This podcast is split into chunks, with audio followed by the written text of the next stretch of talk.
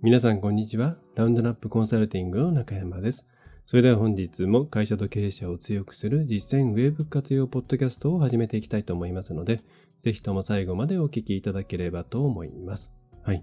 えー、では今回はそうですね、えー、メールの配信の件、まあ、Gmail のですね、えー、迷惑メール判定の、うん、変化というところを話題にしながら、えー、あまりテクニカルな部分っていうのをここでやっても仕方ないですし、まあ何回か前にポッドキャストでやりましたけれども、また他社さんでもたくさんこれは注目トピックスなので、えー、記事が出ていると思うので、その辺に関しては、えー、まあ後で触れますけれども、えー、メインではありません。えー、そうではなくて、こういう状況の方は、え、危険ですという、え、もう少し噛み砕いた部分について、え、今回はお伝えできればと思います。え今回リストアップした、え項目に当てはまっている方は、今回のメール配信の話ももちろんそうですし、それ以外にも何か危険に気づかなかったり、問題が起きるような可能性がありますので、今回の内容をぜひ押さえておいていただければと思います。はい。それでは今回の内容の、基本的な部分ですけれども、まあ、Gmail ですね。えー、一番使っている方が多いフリーメールアドレスですし、いろいろな形で業務の中に使っている方も多いと思います。えー、Google ワークスペースとかを使っていなくても Gmail 使っているっていう方も多いと思うんですね。で、私も実際、えー、Gmail でほとんどメールのやり取りを一元管理していて、で、お客様でも、あの、まあ、社内の共有用であったりとか、いろいろな用途で何らかの Gmail アドレスを使っているケースっていうのは非常に多いかなと思っています。なので、まあ、ほぼほぼ、まあ、全ての方に関わる内容ではないかなと思っています。で、特にメールの配信を行っている方にとっては、重要な問題なんですね。で、まあ、それで、まあ、世間ではですね、まあ、SPF レコードとか、DKIM 署名とかですね、あとは、えー、まあ、スパム率とか、いろいろ話題があると思うんですけども、まあ、その前に、えー、押さえておいてもらいたいポイントが今回の内容です。で、まず、えー、今回の内容どうでしょう？皆さんはまずご存知だったでしょうか？ね。で、怖いケースとして今回3つぐらい、こういう状況の方は、えー、この件に関わらず怖いですよっていうのを、えー、用意しているんですけれども、そのうちの最も怖いケースっていうのが、今こういう話題にね、Gmail に対してメールを送るときに、新しい、新しいというか、まあ、えー、より強化された迷惑メール対策が、迷惑メール対策というかな、まあ、配信に関するガイドラインに沿っていないと届かなくなってしまう。まあ、ロストしてしまう、あるいはロストというか、えー、Gmail にまあ出したんだけれども届いてませんってやつですね。になってしまったり、あるいは迷惑メールフォルダに入ってしまうというような、えー、まあ、Gmail 側の変更、まあ、Google 側の変更があったんですけれども、それを知らなかったっていうケース、まあ、これが一番 怖いなと思っています。で、そういう方がこのポッドキャストを聞いていていただければ、すごい、えー、やりがいがあるんですけれども、ね、もし、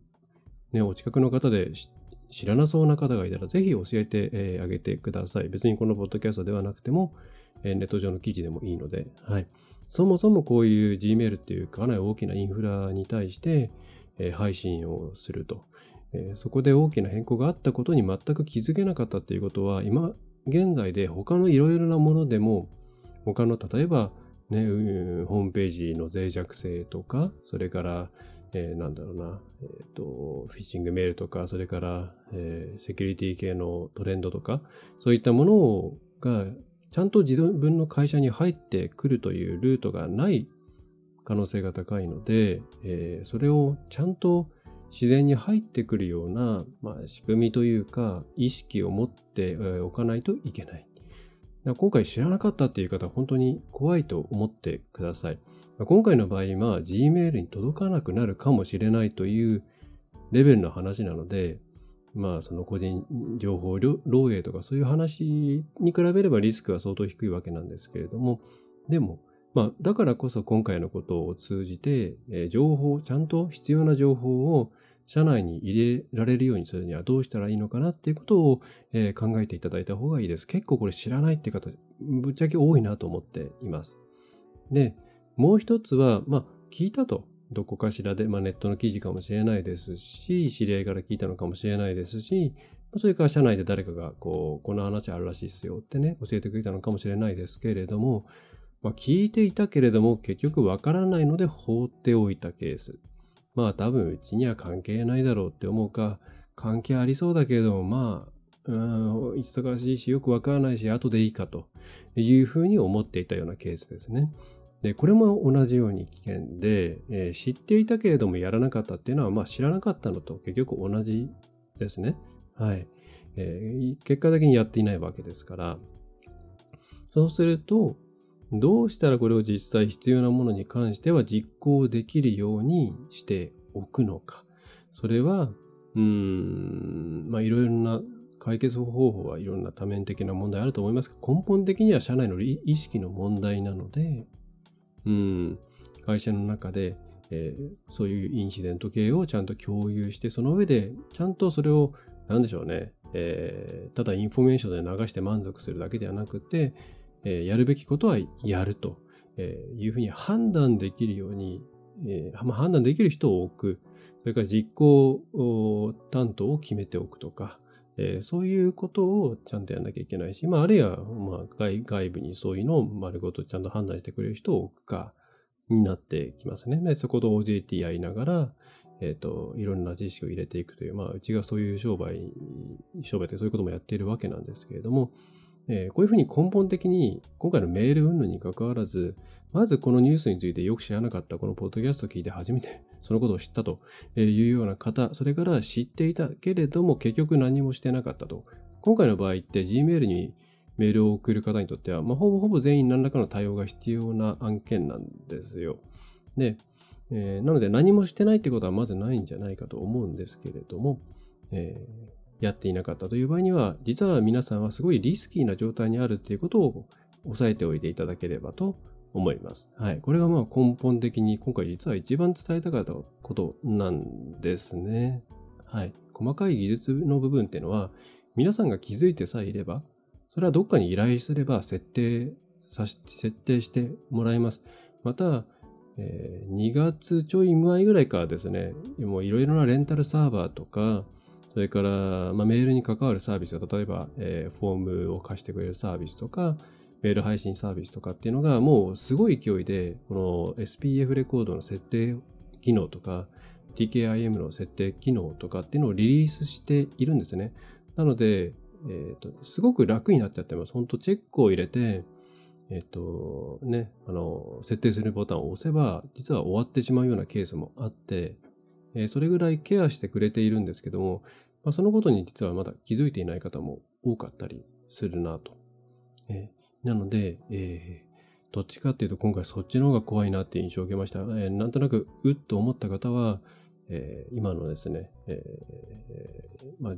そもそも知らない、あるいは動けなかった、これを避けるにはどうしたらいいのかっていうことを今回のメール、Gmail の件に関して、えもう一回見つめ直していただいた方がいいと思います。えどうしても社内に人材が難しいっていう方はもう外の人を使った方がいいです。そういうパートナーを見つけた方がいいです。はい。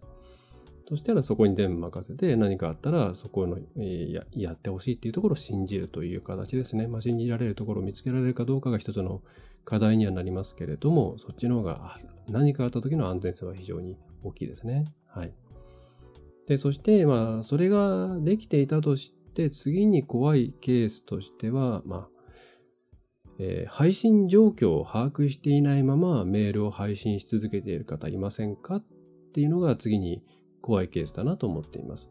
で今回で言えば、まあ、Gmail に対して、えー、月間5000通送るか送らないか、あ、1回、1回か、えー、送るか送らないかによって、えー、一つ線引きはされているんですけれども、でも、あの、大量一斉配信しなくても、普通に Gmail に送る際にこの設定をしてください。して、設定をしていない人はしてくださいっていう新しい項目が加わっているんですね。はい。で、えー、まあこれを知らなかった場合、まあ、いきなり届かなくなっている可能性っていうのが結構あるわけです。例えば迷惑メールフォルダに入っちゃった。今まで普通にね、届いていた、つまり受信トレイに自分たちのメールが並んでいたにもかかわらず、2月になったら急に、えー、それが迷惑メールに入っちゃったり、あるいはもうそもそも届かなくなってしまっているお客さんがいたりとか、で、それに気づけないっていう、その異変に気づけないっていうことも危険ですね。はい。例えば、一斉配信、をしっかりしたメール配信サービスを使っていないケース。例えば、10年とか、うん昔に入れてもらった、えー、自前の CGI とか、どっかに開発してもらった CGI とかがそのままずっと稼働しているとか、えー、そういうケース、えー、その時代だとなかなか今のような、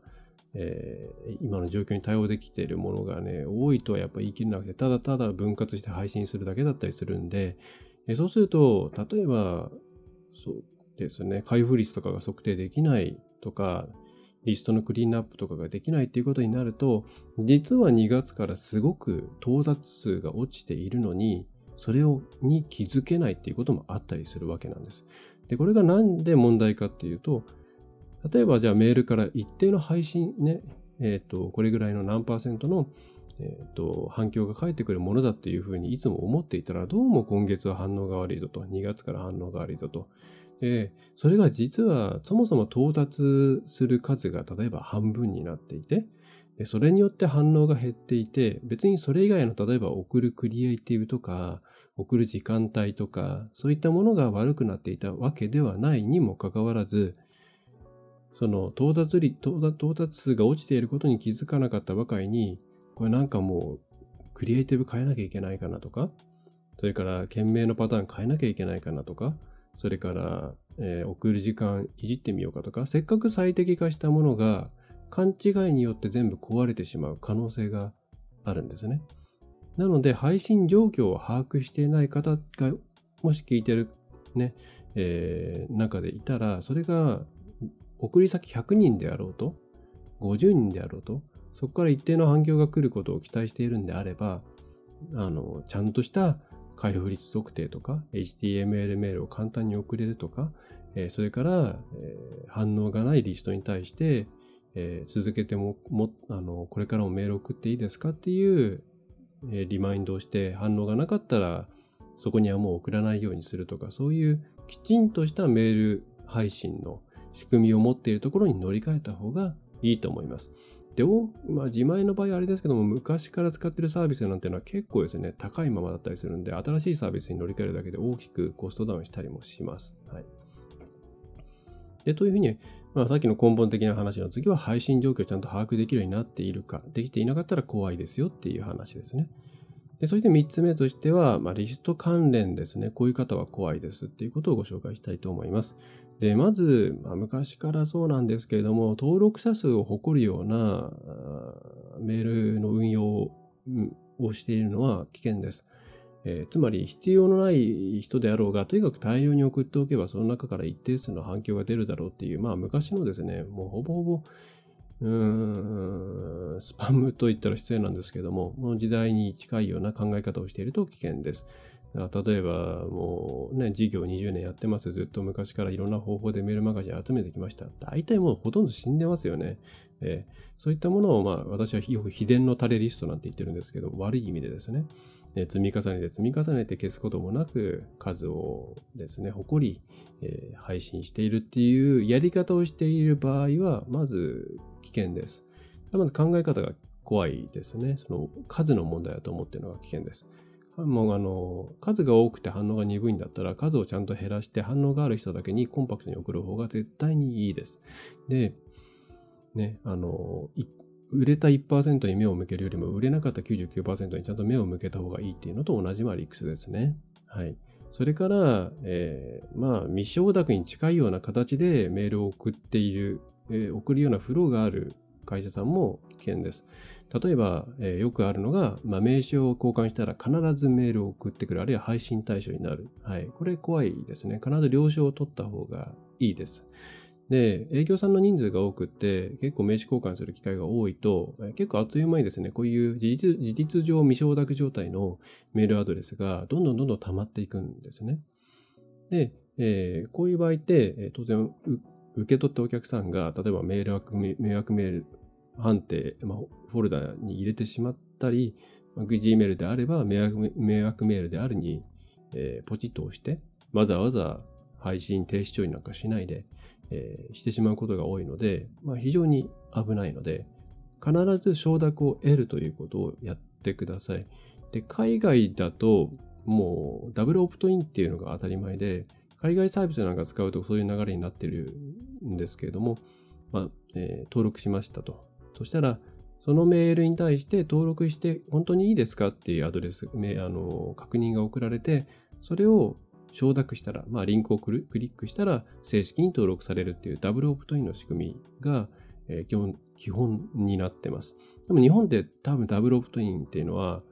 その、なんだろうな、会員登録とか重要な部分では使っているところはあるんでしょうけど、例えば問い合わせじゃないメールマガジン登録とか、そういうもので使っているところほとんどないと思うんですね。でそれやっぱり反応落ちるんですよ。それ私も使っていた時期があるんで、反応がどうしても落ちる。なんでかというと、ダブルオプトイン自体が日本に全然浸透してないので、えー、次にメールが届いて、それに対してクリックしなきゃいけないっていうのがなかなか伝わらないんですね。なので、まあ、特に EC 関連の人たちとかって、ダブルオプトイン避けるんですけれども、うんまあ、日本ではまだそれが義務化されてないんで別にいいんですけれども、ただ、そういうふうに勝手に登録して勝手に送るっていうことが実は良くないということを、えー、感じていただければいいと思います。あの営業で先で名刺交換した相手の人にダブルオプトインで登録してね、こっち側が登録して向こう側に、えー、このまま登録していいですかっていうメールが届いたら結構断られると思うんですよ。ボタンを押してくれないと思うんですよ。それが答えなんですよ。だからそういうような類似しているようなことを送っているフローが会社にある場合はリスト関連で結構シビアにならないといけないです。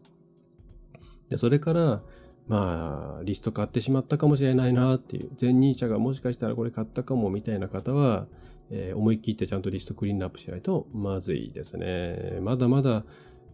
ね、営業のメール来ますし、本当に意味ないんですけどね。えー、もう迷惑メールに振り分けられる可能性も極めて高いですし、そこのリストに載ってる人っていうのはもう冷え冷えなので、どんなに今ニーズ合致する前に怪しいメールをたくさん受け取ってる人はまず読んでもらえないですからね。えー、なので良くないんですけど、まあ昔はリストを買うっていうことが割と、まあ、良くないんですけれども、行われていたので、過去そういうことがあった可能性があるとしたら、リストクリーンナップをちゃんとしましょうということですね。えー、気をつけてください。でそれから、あと、リストの相乗りとかですね、相手のリストに対し、あ他の人のリストと自分たちのリスト両方に対して送らせてもらうような形の相乗りも結構トラブルになっているケースが多いので、相乗りしたことがある経験がある方は、えー、本当に送っていいのかっていう確認をやリストクリーンアップなり、なんなりをした方がいいと思います。まあ、結局リストクリーンアップしろって話なんですけども。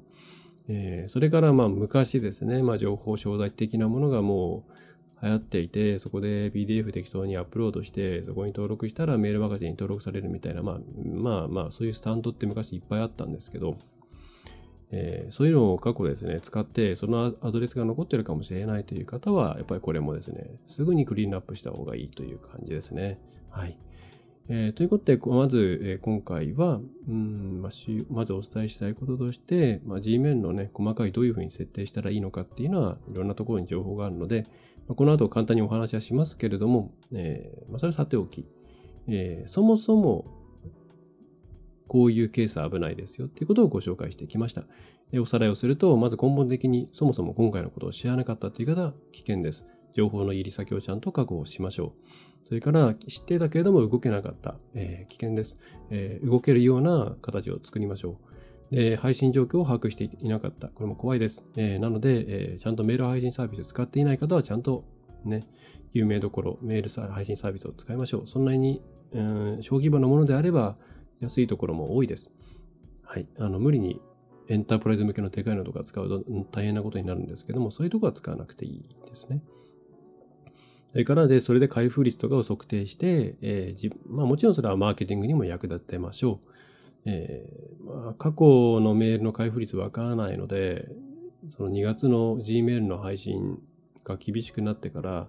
落ちたのか上がったのかはわかりませんが、えー、そもそも把握できていないのはまずいです。はい、それから、まあ、その後のリストの内容につながりますけれども、定期的にクリーンアップ、あの送るべきではないところに送らないということをやっていない場合には危険なので、やりましょうと。はい。で、リスト関連については、じゃあどういうリストがまずいかっていうと、えー、ハウスリストが秘伝の垂れ秘伝秘伝の垂れ状態になっている。であるいは、えー、まあ、実質未承諾メールになるようなフローが営業の中に入っている。それから過去リストを買ったり相乗りしたり、プレゼント企画とかで集めたリストが結構ある。えー、このあたりは、えー、非常に、えー、危険度の高いハウスリストなので、早急に、えクリーンアップした方がいいです。で、クリーンアップっていうのは、うんとですね、まず開封率測定をできることが大前提なんですけども、えー、送りますと。で、開封しなかった人が一定率いますよね。まず開封率が何パーセントかで危険度が結構違うんですけど、まあ、一桁だったらもう相当危険ですね。はい。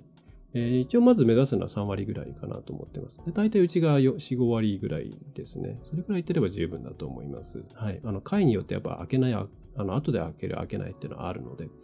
えー、まあ3割ぐらいを目指していて、まあ、10%とか20%の人はクリーンアップした方がいいですね。で、そこで、えー、例えば、もうフローとして5回開封されなかったら、今後も送ってもいいですかっていうメールを送る。まあ、これはちゃんとしたメール配信ソフトならそういう機能がついています。であるいはついていなくても、その5回開封しなかったリストのを、えー、リストの中で5回連続で開封しなかった人を、こう、セグメントとして切り出して、そこにだけメール配信するっていうことが、あの、できるというか、そういうメール配信サービスを選ばなきゃダメです。はい。で、そこで、まあ、なんでわざわざその確認のメールを送るかっていうと、あの、セキュリティ上の関係で、開封してるんだけども開封していないっていうケースがある、あ開封していないっていう状態として見えてしまうケースがあるんですね。あとは画像とかを読み込まない設定にしていたりすると、開封読んでるんだけども、あの、開封してないっていう扱いになってしまったりしているので、えー、そういう人をちゃんと、えっ、ー、と、のけるために、えー、メールを送ると。その、いきなり5回会うと、じゃあ終わりっていうんじゃなくて、1通送って、それに返信がなかったら、それの人たちには配信を停止する。まあ、配信停止します。再開したい方はこっちです。みたいなメールを送ってもいいと思います。まあ、あるいはそういう画像を表示するっていうのをしといてくださいね。あの、開封にならないんで、みたいなことを一緒にサジェストしてあげてもいいと思います。そういうリストのクリーンナップ、えー、をやりましょう。はい。うちも必ず毎月やってます。はいえー、というのが、えー、今回、まあ、基本的にお伝えしたかったことですね。これだけでも20分強になってしまったんですけれども、ここからは、まあ、えー、具体的に何が必要なのかっていうのをザクザクっと話をしますので、えー、システム系自分たちでやるかっていう方は聞いといていただきたいと思いますし、いや、まあそこも含めてちょっと頼めるとこ探そうかっていう場合には、あの、そんなに気にしなくていいかなと思います。はい。で、まず今回、えっ、ー、と、5000、えっ、ー、と、5000件以下、あ、じゃない、1日あたり5000件以上を Gmail 宛てに送る人、送らない人で微妙に違っています。ただ、共通のポイントは3つですね。えー、まず、ちゃんとメール送信元のドメインの認証をしましょう。つまり、このメール、from ですね、差出人っていうのが、えー、なんでしょうね、詐称されたものではないっていう、うん、認証っていうのを設定しなきゃいけないんですよ。えっと、で、具体的に言えばドメインの DNS レコードですね。ドメインっての、そのドメインに紐づいて、そのドメインはどこのサーバーに、え、データがあるのかとか、そのドメインのメールボックスっていうのはどこのサーバーにあるのかっていうのを、え、書くのが DNS っていうやつなんですね。まあ、その行き先を書くやみたいなやつなんですけど、ま、それがドメインと一緒に設定できるようになっているんですけれども、そこに、えー、まあ名前だけ言います。SPF っていうレコード、それから DKIM っていう署名を設定した、まあ、テキストレコードですね。えー、これを設定しておくということが、えー、必要です。はい。えー、やり、やること自体は DNS レコードにテキストを追加するだけなので、まあ、簡単ではあるんですけど、何を設定したらいいのかっていうのは、まあ、やっぱりちょっと専門知識がないと厳しいかなと思います。ただ、ただ、いろいろなサーバーがワンクリックで設定できるツールをもう今用意してくれているので、サーバー会社に聞いてください。えー、で、もし用意してないっていう会社があったら、もしかしたらそれは乗り換えた方がいいかもしれないですね。まあ、最近はもうアカウント作った段階で SPF レコード設定されているようなことも多いんですけれども、えー、サーバー会社の姿勢が問われるって感じですね。で、もう一個えー、で、で、で、えー、そうですね。ただこの辺がややこしくって、例えばドメインを取った会社と、えっ、ー、と、レンタルサーバーが違う。で、レンタルサーバー側は自分のところで管理するドメインに関してはそういう便利機能を使わせてあげるけれども、他社さんで管理してて、えー、レンタルサーバーうちっていうパターンだとダメだよっていうようなケースもあるんですね。はい。で、そういう場合には、まあ私はやっぱり一括一個の箇所で管理した方が何かと楽だと思うんで、おまとめをして、その上で、そのサーバーのフル機能を使わせていただくっていう方向がいいと思います。はい。結構有名どころの某、某サーバーでもそんな感じなんで、はい。えー、まあ具体的な設定方法なんていうのはここで話しても仕方ないんで、まあそんな感じで DNS レコードっていうところにですね、DNS サーバーっていうところに SPF とか DKIM っていうのを書かないといけないんですね。はい。そして、え、2つ目がスパム、スパム率を低く抑えてください。要は、届いたメールが迷惑メールですボタンですね。あれを低く抑えてくださいっていうのを2つ目の条件に Google は挙げています。えー、大体0.3%以下に維持してくださいと。えーまあ、0.3%って結構高いですね。1000通送ったら3通ですからね。あのーこれはでもな、まあ、もちろん配信数が少ないと、1人スパム、迷惑メールボタンを押しただけで、うん、爆上がりしちゃうんですけど、まあ、そこはさすがに Google も見てると思いますが、えー、大量配信してるところで、あの、未開封とかじゃなくて、迷惑メールとして報告されちゃっているのは、あの、結構やばいので、えー、チェックしましょう。で、タイル配信しているところの場合、Google がポストマスターツールっていうものを用意していて、そこでどれぐらい Gmail 上で迷惑メール判定してくれるのかっていうのを出してくれます。無料で使います。ポストマスターツールで検索をしてみてください。でただこれですね、小規模な会社さんの場合、絶対数が足りないのでデータが、データが出ないんですね。なので、わからないので、えー、まあ、メール配信ツール側で、えー、うん、Gmail、Gmail の迷惑メールがどれだけ抑えたかってわかんないんですよ。ただ、配信ツール側で、その、えっ、ー、と、配信解除フォームのところで迷惑だからみたいな選択肢を押した率みたいなのを出してくれるところもあるので、えー、そういったもので代用してもいいかなと思います。はい、まあ、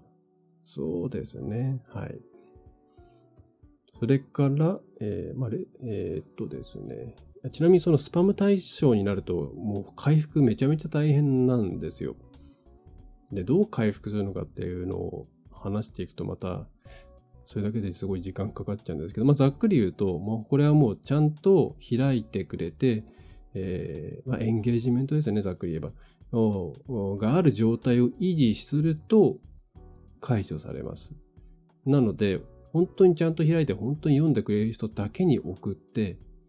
で、迷惑メール判定されなくなったら少しずつ広げていくみたいな感じをやるしかない。すごい大変。なので、とにかく引っかからないっていうことを大前提にした方がいいと思います。で、一応これはですね、間違ってうちスパムメール判定されちゃってるよっていうのを訴える窓口が実はあります。コンタクトで Gmail のバルクセンダー、エスカレーションっていうフォームがあるんですけれども、えー、まあ、まず通らないらしいので、ちょっと私も使ったことがないんですけれども、えー、基本的に問い合わせて、えー、文句を言ったところでですね、何も起きないということをご理解、ご理解じゃないな、えー、ご承知おきいただければと思います。まあ、私はグーグルの人ではないんですけどもね。はいで、えー、それ、そして3つ目としては、えー、まあ、送信時の TLS っていう、これはセキュリティ関連ですけど、まあ、これはまともなところなら特に気にしなくていいかなと思います。まあ、2つですね。えー、一般的に5000通以下の方であれば、えー、1日あたり5000通以下の方であれば、えー、SPF と DKIM、それからスパム率を0.3、まあ、じゃあまあ0.1以下をキープしろって言ってるんですけど、えー、に下げることが必要ですという形ですね。で、じゃあ5000件以上の場合には、じゃあ加えて何が必要かっていうと、えー、2つですね。1つは、えーえー、D マークというメール認証の仕組みがあります。あ、メール認証じゃないな。えっ、ー、と、D マークっていうのは DKIM と SPF がま設定されていることが前提ですかね。で、それで、まあ、D マークっていうもので、まあ、まあ、それをサポートするっていうかな。まあ、ちょっとざっくりとした説明になりますけども、D マークっていうことをやんなきゃいけないです。まあ、これも別にそんなに難しいことではないので、えー、D マーク、うちも設定していますけれども、えー、そんな難しいことじゃないですね。お金も別にかかることじゃない。えー、それから2つ目が、えー、ワンクリック登録解除を必ず設定しろって言ってます。で、これは注意しなきゃいけないのは、あのメールの中のリンクでワンクリックしたら登録解除ページに行くっていう話ではないんですね。そうじゃなくって、登録、えー、解除っていうボタンを押したら、えー、そこでもう登録が、いいですかみたいなのがその場で出てきて、即座に解除できるっていうのが、えワンクリック登録解除、購読解除ですね。あの、すぐに自分たちの、えっ、ー、と、結構これ勘違いされてるケースあると思うんですけども、ワンクリックで登録解除フォームに行ければいいっていうわけではないです。えー、きちんと、その、ある設定をして、えー、ワンクリック、その登録解除ボタンが押されたら、登録解除のシステムが動いて、まあ、すぐにその場で他に余計なことをすることもなくメール、メールソフト上で登録解除ができる。今でも実装しているところ結構あって、えー、まあ、それを実装してください。ただこれは2月ではなくって、えー、ごめんなさい。4月か6月かな？すいません。えー、バッてないんですけど、少し猶予があります。で、これは多分自分で実装するっていうと大変なので、それを実装し、そのメールベンダーさんに、それ実装してくれますかっていうのを早めに確認した方がいいと思います。実装予定なのかどうかですね。で、それ自分でやるって多分、できるのかな？メール配信システムを使っている場合、メール配信システム側が対応してくれないと多分、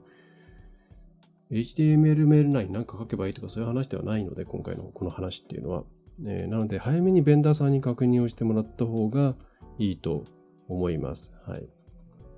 ですね。まあ、その2点ですね、まあ、実はそんなに5000件以上だからすごい重い何かがあるわけではないんですけれども、えー、ただワンクリック登録会社は結構重いかなって気がします。まあすでに実装しているとこもあったりとか、海外系だともともとあったりとかすることもあるんですけどね。はい。えー、というのが今回の、えー、押さえるべきポイントですね。はい。いろんなところで書いてあると思うので、ざっくりとした説明にします。あと、そういうところで、えー、意外と書かれていないこととして、いくつかピックアップですが、まあ、いくつかというか、まあ、1個かな。えー、あの、from に、要するにお客さんに送るメールの、例えば、あの、ホームページにフォームを置いていて、で、そこに、あの、差出人として Gmail を書いているケースって結構ありません？で、それはどういうことかっていうと、返信してくる人が Gmail に返信してくれるようになるので、まあ、その Gmail でみんなで管理しているとか、まあ、個人情報の扱い的にどうなんだって話はまあありますけれども、えー、ただ、Gmail はもう Gmail から送る以外はダメなんですよね。これ詐称になっちゃうんですよ。だってウェブサイト上のフォームっていうのは皆さんのドメイン上にありますので、皆さんのドメインの、えー、ドメインから Gmail から出してますよっていうことを詐称して送っているっていう扱いになっちゃうんですね。なので、from 差出人に Gmail を入れている人は、えー、それはすぐ変えた方がいいです。あの、サンクスメールが届かなくなっている可能性があります。2月から。はい。えー、で、どうしてもその Gmail に転送して Gmail でみんなでこうチェックしたい、タスク分けしているから使いたいという場合は、独自ドメイン、同じ、そのホームページと同じドメインのメールアカウントを作って、そこからま転送をかけるか、それか Gmail の方でそのアドレスに対して、え、ポップでアクセスをして、え、メールを取り込むっていう機能があるので、それを、それを使うことをお勧めします。直 Gmail はダメですね。まあ、私は安定性の観点で、その、G、転送よりは Gmail の方でちゃんと取り込む、取り込む方がいいかなと思いますけど、えー、それも普通に、あの、設定方法多分検索すれば出てくると思うので、えー、まあ、あるいは、まあ、ちょっとお願いすればささっとやってもらえるってことだと思うんで、やった方がいいです。結構これ多いと思うんで、はい、お問い合わせフォーム、必ず自分のドメイン、設置されてるフォームがあるドメインのものを設定しましょう。はい。あとは、まあそんな感じですかね。まあなんだかんだ、特に B2B に関してはメールマガジンまだまだ生きていて、まあ一時これはチャットツールとかなんか、えっと、メッセージに切り替わるんじゃないかって話は出ましたけど、うーん、どうなんでしょうねという感じで、まあチャットツールはもうそういう用途に使うものではないので、そもそも最初から論旨が違うなと思ってましたけども、あれはね、分かり合っている人同士がメッセージするものなんで、あの、やり取りするものなんで、そこにメール配信が割り込む余地はないんですけども、えー、っと、LINE とかメッセージングはまあ単価が高いんですよね、まずね。で、それから意外と不安定だったりするので、どうなのかな。まあ、しばらくメールが死ぬことはないと思うので、えー、まあ、ただ、なんだろうな。やっぱりメールに関しては引き続きノウハウを貯めながらうまく使っていくことを、え、強くお勧めいたします。はい。ということで、結局長くなっちゃいましたね。40分ぐらい。あ、まあでもそんでもないのか。えー、になりましたが、えー、ちょっと長いなと思った方はぜひ前半だけでもいいんです。押さえておいてください、えー、今回の細かい設定内容っていうのは調べれば出てきますし、どこにお願いすれば勝手にやってくれます。えでもそうではなくって、ね、そもそも知らんかったよとか、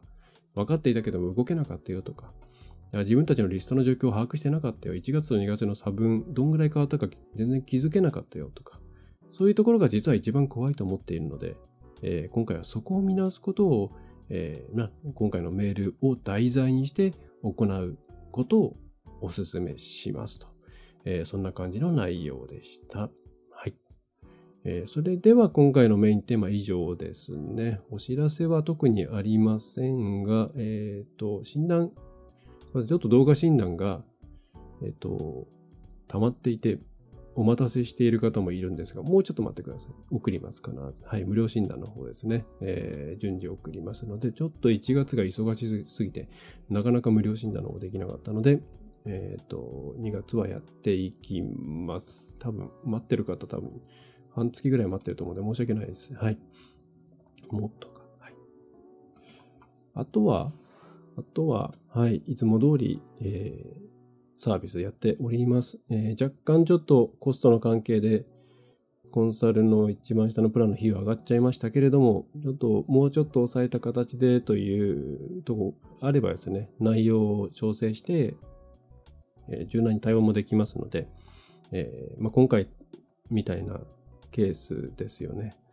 で、なかなか相談する相手いない、えー、不安な時に誰かに聞きたいっていう方はですね、24時間、24時間じゃない、えっと、